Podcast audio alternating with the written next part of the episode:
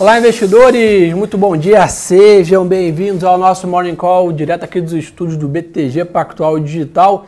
Eu sou o Gerson Zão Lorenzi, quem está na bancada comigo hoje, nosso grande analista de equity, Bruno Lima. E aí, pessoal, bom dia, tudo bem? E aí, tudo melhorou, né? Melhorou. Melhorou. Então, turma, um dia de alta volatilidade ontem, como a gente já vinha né, prevendo aqui, o mercado realmente está, né, como eu comentei, com uma amplitude de vol maior, podendo dar movimentos né, solavancos rápido. Ontem acabou sendo para o positivo. A gente vai comentar daqui a pouquinho um pouco mais sobre isso. Né? A carta à nação que foi feita pelo presidente Jair Bolsonaro, que movimentou o mercado.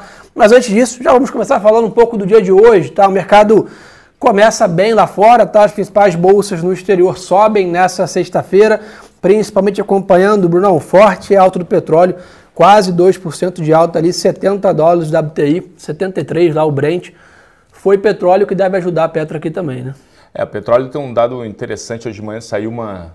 Tinha uma expectativa do mercado ainda meio assim, efêmera aí da Líbia voltar com alguma produção, mas saiu agora notícias no overnight que ela sai com alguns problemas para voltar com a oferta. Então, de fato, no mercado mais apertado, se você não tem expectativa de retorno de oferta, é bom para preço. Boa. E além disso, tá, pessoal, parece né, que teve aí um, um, encontro, uma ligação aí entre o presidente Joe Biden e o presidente da China também, o Xi Jinping, ou seja, reduzindo um pouco essa volatilidade, né? Essa discussão antiga desde o Trump ali, que trazia bastante ruído para o mercado é, e pra, o que já era esperado, né, que o Biden teria uma postura um pouco mais amigável, ou pelo menos na mídia, né, mais amigável em relação a essa reação geopolítica, isso também está ajudando é, o mercado. E além disso, reduzir essas tensões geopolíticas em relação aos dois países. E um ponto interessante também, né, a gente até estava comentando aqui esses dias, os Estados Unidos deu uma acelerada na vacinação, né, o Brasil até passou os Estados Unidos etc. Então nisso, né, o Joe Biden anunciou ontem né, uma nova medida aí que inclui tá, a obrigação de vacina e testes semanais para todas as empresas com mais de 100 funcionários, ou seja, os Estados Unidos com algumas medidas para impor né, os Estados Unidos foi muito bem na primeira dose e depois colapsou. Né? Então, o Biden está tentando reviver esse movimento lá. Né? Ah, o que eu acho que é importante comentar sobre isso é que, a despeito dessa vacinação um pouquinho aquém dos Estados Unidos, quando a gente pensa em termos de percentual da população, de fato a atividade lá tem, tem retomado né, e tem ajudado, como toda, a percepção de sentimento é, global. Né? A gente está vendo na margem né, China, que o Gerson bem colocou, né, desacelerou um pouco, Europa, mas o nível de atividade, quando a gente pensa em termos globais, ela continua no patamar muito alto, o que também ajuda Perfeito. a percepção de propensão a risco. Sem dúvida. É, no Reino Unido, tá, saíram dados de produção industrial mostrando 1,2 de alta, tá, acima das expectativas, o que está ajudando aí. Então, S&P sobe meio, Londres também sobe meio. A Ásia está um pouco mais forte, tá, a Nikkei subindo 1,20 no Japão, Xangai na China também em alta e Hong Kong, pessoal, subiu 2%, tá? Depois, não sei se todos recordam, ontem a China tinha anunciado novas medidas de restrições contra o setor de games e nessa madrugada voltou atrás, né? É, reduziu um pouco essa pressão em cima dessa, dessa regra, vamos dizer assim, desse controle do setor de games em geral. E aí levou aí Papéis como a Tencent, por exemplo, voltaram a subir depois de cair 8% ontem. Nessa madrugada subiram 4%. Ou seja, recuperação no mercado asiático favorece todo mundo. Dólar praticamente não se mexe, tá? DXY de lado hoje aqui. E renda fixa americana sobe um pouquinho, 1,32. O que tem para a gente ficar de olho hoje importante, né? Principalmente 9h30 da manhã temos PPI nos Estados Unidos, dado de inflação ao produtor, né, que sempre movimenta o mercado também. E às 10 horas, discurso do presidente do Fed de Cleveland. Então, esses são, vamos ser sinceros, não é uma das maiores agendas aí de sexta-feira. Não tem payroll, não tem algum grande indicador desse tamanho, mas o mercado, pelo menos, vai ajudar a gente hoje lá fora, tá com apetite a risco. Né? É, acho que esse é o ponto mais importante, né, cara? Quando a gente pega o que estava trazendo um pouco de, de, né, de aversão a risco para o mercado, que era China, que você colocou, né? Sentimento, essa, essa postura do Biden com uh, com, pro, com o próprio Xi Jinping, de, repente chegar num consenso, nessa percepção de conflito sendo reduzida, Perfeito. tudo isso ajuda, de novo, um movimento mais propenso a risco para ativos como, por exemplo, mercado de ação. Boa. Falando em propenso a risco e, e ativos em geral, Bitcoin tem leve alta, tá? Esboça alguma recuperação, 46 mil dólares aí, tomou um tombo recentemente ali no feriado de quase 10%, agora vem se recuperando e vai, pelo que tu indica, testar novamente o patamar de 50 mil dólares de cotação. Então esse é um pouco do resumo lá de fora, tá? O mercado mais positivo, de olho nesses indicadores pela manhã. E com essa redução aí da pressão entre a China e os Estados Unidos, favorece os commodities em geral. Então sobe também petróleo, ensaio recuperação também dos metais em geral, alumínio de novo destaque. Isso favorece aqui o Brasil, sem dúvida. Já que foi de Brasil, turma está ansiosa e vamos ao que interessa, né, Bruno? Vamos, vamos embora. Pessoal, ontem um dia atípico, né? O mercado vinha desde uma grande pressão na quarta-feira, com uma forte queda, o mercado pessimista, pessoal tomando juros, tomando dólar aí, né? E né, vendendo bolsa, ou seja, um clássico movimento de aversão a risco. Surpreendeu ali no início da tarde, acho que fazia um bom tempo que eu não vi um movimento desse, mais de 3 mil pontos em 14 minutos, né? Cara, foi muito, foi muito agressivo. Isso tem um ponto, né, e você lá, vocês na mesa conseguem pegar esse feeling muito bem, né? É, o mercado ontem, né, você trabalha, o mercado trabalha em expectativa, né? Total. Probabilidade. Ontem você tinha uma probabilidade na mesa, essa probabilidade hoje ela se reduz um pouco, você tem que colocar isso no preço. É, muita gente, é, muito, muitos investidores provavelmente tinham já reduzido posição no movimento de, de novo, aversão a risco ou mesmo de conservadorismo, né? Você faz um pouquinho mais de caixa. É, e ontem, quando você coloca de novo essa probabilidade de um cenário um pouco melhor à frente em termos de coalizão que possa levar é, de fato a caminhada das reformas, né, a questão do fiscal, é, que é um grande risco que a gente não pode né, né, ter no radar, o mercado tem que precificar isso de alguma forma. Sem dúvida, acho que o que ajudou ontem também foi a percepção de redução na tensão, né? ou seja, a corda estava muito esticada e, de novo, né, esse impasse entre os poderes trava essa agenda que o Bruno falou bem aqui, que é a agenda de reformas, a agenda fiscal, que prejudica bastante né, o andamento da economia, da confiança. Né? Você tem alta de dólar, alta de juros, que prejudica a bolsa. Então, ontem, vamos dizer assim, reduziu significativamente a pressão, né, a angústia que estava no mercado em relação a essa, essa, essa, esses ruídos entre os três poderes, e basicamente na hora o mercado toma a operação. E até estava falando ontem também, né, Bruno? Acho que ajudou esse movimento a ser mais forte, é que, de novo, o técnico tinha melhorado, né? Tinha bastante papel descontado o investidor vê um pouquinho de melhor, olha preço, toma o papel, não tem jeito, né? Não, sem dúvida. A gente estava discutindo aqui, né, pessoal, só botar todo mundo aqui na mesma pedra, a gente estava tendo um papo ontem no final do dia, né, muita coisa vai para o preço. Né? Então, assim, chega nos certos momentos onde o mercado, né, a gente pode discutir várias coisas aqui, mas é, a gente tem que discutir, acho que sempre muito, é o que está no preço de alguns ativos em termos de perspectiva futura de crescimento, rentabilidade, etc. Então a gente bateu um papo ontem no final do dia e falou, poxa, será que tem alguns ativos que já precificam um cenário de repente extremamente negativo e que faz sentido você tomar algum risco, né? Perfeito. imaginando uma certa assimetria? Então nessa, nessa, nesse ponto que o, que o Gerson estava né, colocando. O pessoal olha ontem vários ativos que de repente ficaram um pouco exagerados, você faz ali uma posição uh, que seja até pequena, mas no mercado onde o técnico acaba sendo favorável, né, de forma geral um mercado mais leve, você acaba tendo um impacto mais relevante em preço. Boa, perfeito. E hoje, tá? O que a gente espera de mercado hoje? Está no pré-market lá fora, o WZ, que é o nosso índice negociado na Bolsa de Nova York, estende a alta, tá? Quando eu saí da mesa, estava subindo próximo de 1% ali, né, estendendo esse movimento. Importante lembrar isso ontem também. Puxaram o índice quase 1% no futuro ontem, versus o Ibovespa já fechado, né, com uma hora ali antes. Então, ou seja, tem um espaço talvez aí para um ajuste sem contar essa alta de ontem. Então, a 10 da Petrobras subindo quase 4%, Bradesco 3,90%, Vale 2,5%. Então, o pessoal continuou comprando equities Brasil lá fora nessa madrugada. Né? Então, acho que isso pode ajudar a gente também aqui. Então, o pessoal perguntou qual é a tendência de hoje. Inicialmente, a abertura era o mercado continuar comprador de bolsa, ainda né, aproveitando essa redução de pressão, né, de, de ruídos ali em Brasília. Lembrando, só desculpa Não, só lembrando também que como o próprio classe de emergente já vinha pressionada pela, pela questão de China, você tem uma descompressão. Aí, na verdade, são dois efeitos. A própria descompressão de China, no sentido do overnight, da papo com Biden, né, a sinalização que o Gerson colocou no início em termos de é, em relação ao mercado de games. E aí você ainda tem a discussão de uma descompressão do macro local, justamente pelo deveriam realmente afetar positivamente aqui.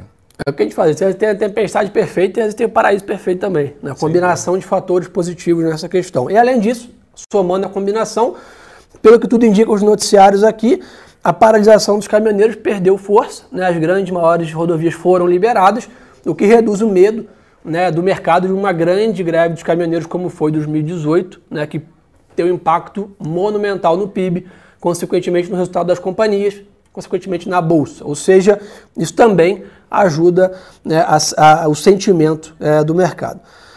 Brunão, agenda de hoje, tá? Temos aí dados de varejo aí saindo aqui no Brasil 9 horas da manhã e GPM mostrando 1% de alta em setembro na primeira prévia, mas não vejo nenhum grande dado aqui. Ontem PCA fez barulho, né, um pouco mais salgado, juros na hora estressou, mas acho que hoje não vem de, de indicadores, a preço de mercado vem da parte política e do macro em geral que você comentou aí super bem. Pandemia, o Brasil segue firme na vacinação, chegamos aí a 65% da população vacinada com a primeira dose, 31% com as duas doses e a média semanal aí de 1,4 milhão de doses aplicadas. Então, claro, essa semana a, dose, a média caiu um pouco, né? Viemos no final de semana mais um feriado, né? A ideia é que isso retoma aí para próximo de 1,5, 2 milhões por dia aplicado. O Brasil já é o maior país do mundo em número de doses aplicadas da vacina. Né? Acho que isso também precifica a gente deve sofrer um pouco mais é, de contato com ela nos próximos meses e é importante a gente estar aí com as duas doses para manter a curva né, de óbitos e, e, ou casos graves, né, as ocupações baixas, que é o patamar atual. Né, Bruno? Até para em linha com aquele ponto é, que, inclusive, foi colocado na, no relatório da carteira na virada do mês. Né? O Brasil ele vive um processo de recuperação de atividade doméstica que, de fato, está tá sendo relevante, né? justamente por essa questão da vacinação. É, então, obviamente, é ainda um vetor para ficar atento sobre a variante Delta, né, que, lembrando um pouquinho, a, começou, começou essa discussão lá no Reino Unido, e hoje, se você pegar, inclusive, as discussões do Reino Unido atualmente sobre variante Delta, é, de forma geral, o pessoal lá já, já é um pouco menos é, receoso. Né? Tem contágio, por outro lado, a parte de óbitos está sob controle, a gente espera que aconteça, obviamente, a mesma coisa aqui, que essa recuperação da atividade local permaneça. Só perguntou bastante aqui sobre onde é que acha a carteira. Turma, dá para olhar no nosso Instagram, tá? Até eu vou pedir para a turma deixar aqui no PIN é, o, o, meu Instagram é do Bruno aqui, para vocês acompanharem. Né? Lá ficam as carteiras, relatório focos, né? podcast, muita coisa aí para vocês acompanharem. Vai ficar aqui no PIN é, do Instagram aqui, o Gerson Lourenço e Bruno Lima, para vocês acompanharem com a gente esse conteúdo também. Na parte corporativa, Brunão, o que tem de notícia aqui? A CSN comprou ativos aí, tá, do grupo Holcim no Brasil, pagou aí um bi de dólar.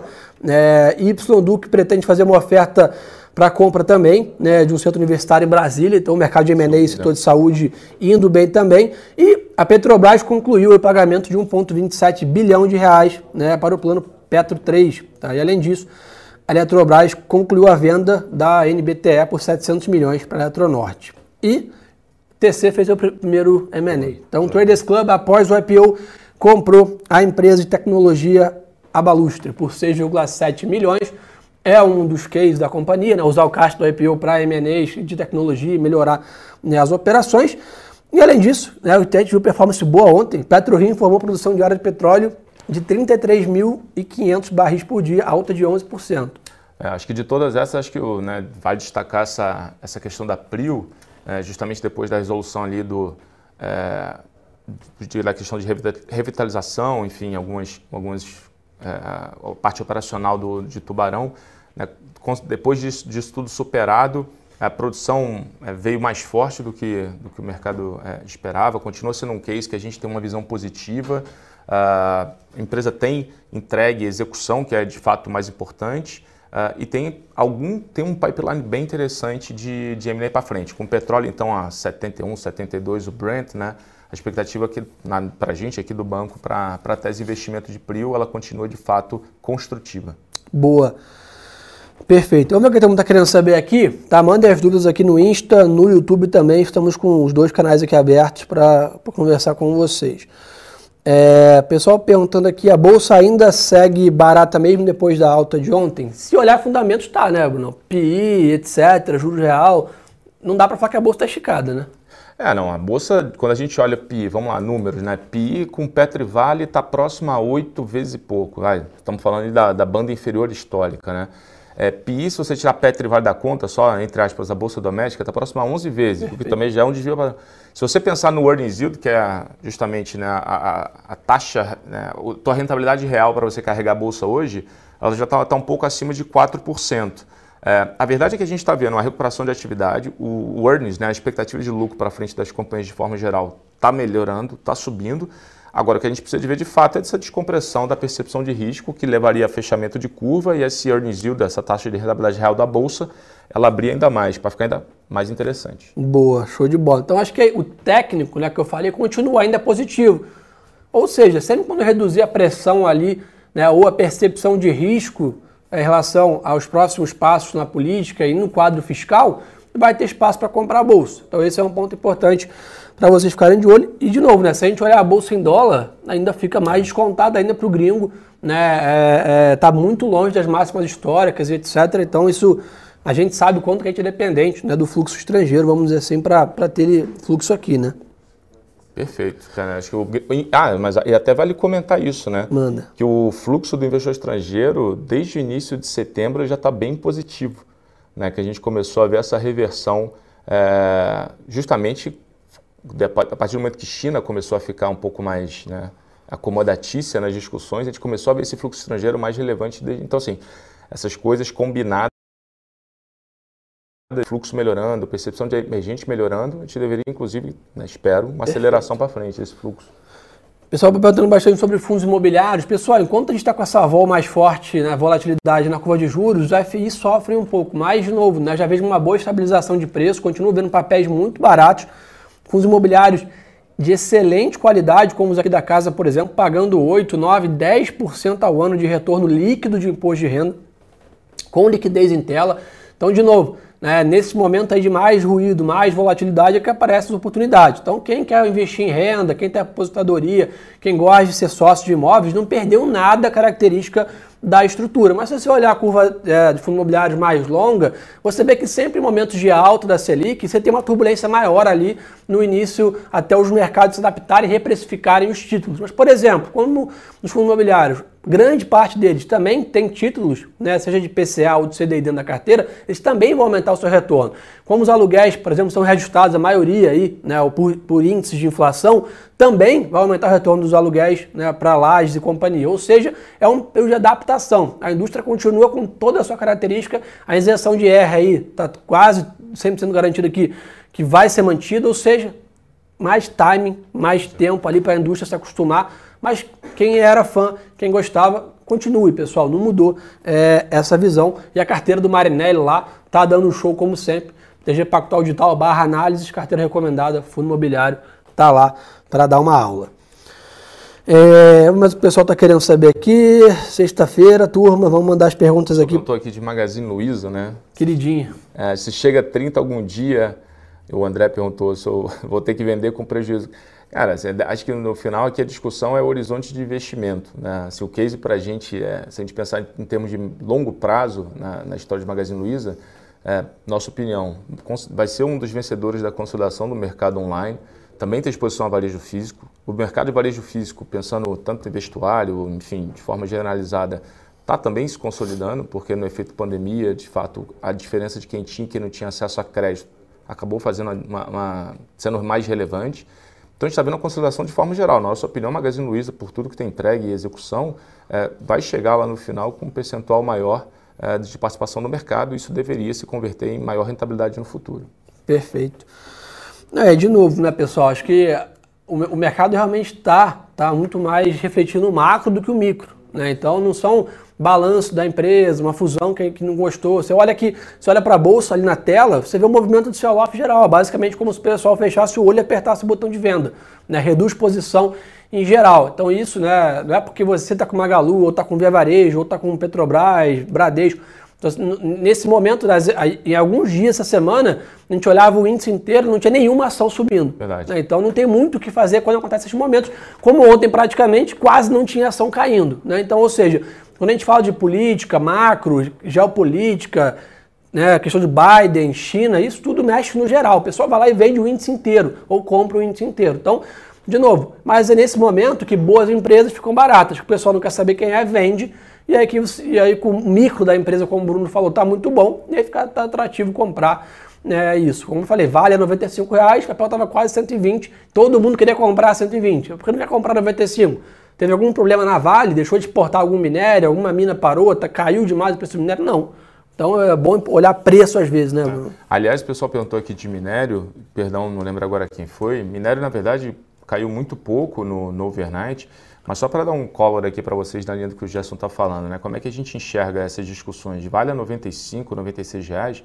Nossa conta, ela precifica o minério de ferro para o ano que vem de 85 dólares. A curva futura de minério para 2022, ela hoje está num preço médio próximo a 113, 115. Então você está comprando um minério com mais ou menos uns 30 dólares aí de deságio, sendo que a Vale deve, inclusive ontem teve o, o, o Vale, né, Vale enfim, né, eles reiteraram a, a, questão de pagamento de dividendos, geração de caixa, aliás, a perspectiva de geração de caixa da Vale, a, com a informação de ontem, é que ela deve ser maior do que eles esperavam. Então, assim, isso tem tudo para acontecer agora ao longo do segundo semestre. Boa. Só perguntando aqui, é hora de comprar ações de qualidade? Eu acho que até conversei isso ontem, tá? Tava conversando com alguns jornalistas ontem sobre isso. O pessoal perguntando o que a gente imaginava os próximos 12 meses. E eu acho que realmente, né? E a gente estava falando, né? Tá, ano que vem é um ano bem atípico, né? Temos eleições presidenciais, é. eleições na Câmara, troca de praticamente de governadores. É um ano político muito intenso. Isso abre muitas janelas de oportunidade também, mas também, claro, muita volatilidade. Ou seja, eu acho que é o momento de fazer o que a gente chama de flight to quality, né? Você voar para ativos de boa qualidade que estão baratos. Né? Não, não foi, por exemplo, igual 2019 ali, né? Que quem fechou o olho e comprou bolsa ganhou dinheiro qualquer coisa. Né? 2020 a gente não conta, teve a questão da pandemia, mas a gente tem que entender que tem anos e anos. Né? Tem anos que a bolsa sobe, termina o ano em alta, mas é difícil ganhar dinheiro. Talvez está se desenhando para ser esse ano. Né? A bolsa está amarrada, pode até terminar com 15% de alta no final do ano, mas foi um ano difícil, o mercado caiu a 4, subia a 3. Então tem anos assim e tem anos melhores, como 2019, que o mercado sobe ali sem parar e todo mundo ganha dinheiro. Eu acho que os, eu, eu, imagino, né, Bruno, não sei se você concorda, os próximos dois meses tá mais para ser um stock tempo, pick, né? um stock pick, um tempo difícil, do que um negócio de ah, comprei qualquer coisa que eu vi na tela, fechei home broker voltei um depois ganhei dinheiro. É bom escolher boas empresas, que é o que eu falo. A Vale, né, grandes empresas né, desse tamanho, aguentam desaforo. Pode ganhar A, pode ganhar B na eleição, pode brigar Estados Unidos, pode brigar China. Essas empresas, Ambev, vão continuar navegando, aguentam desaforo. Agora, empresas que estão reestruturando, que estão aí trocando gestão, investindo em novos setores, às vezes vem um desaforo e aí pesa mais, né, Bruno? Eu concordo 100%.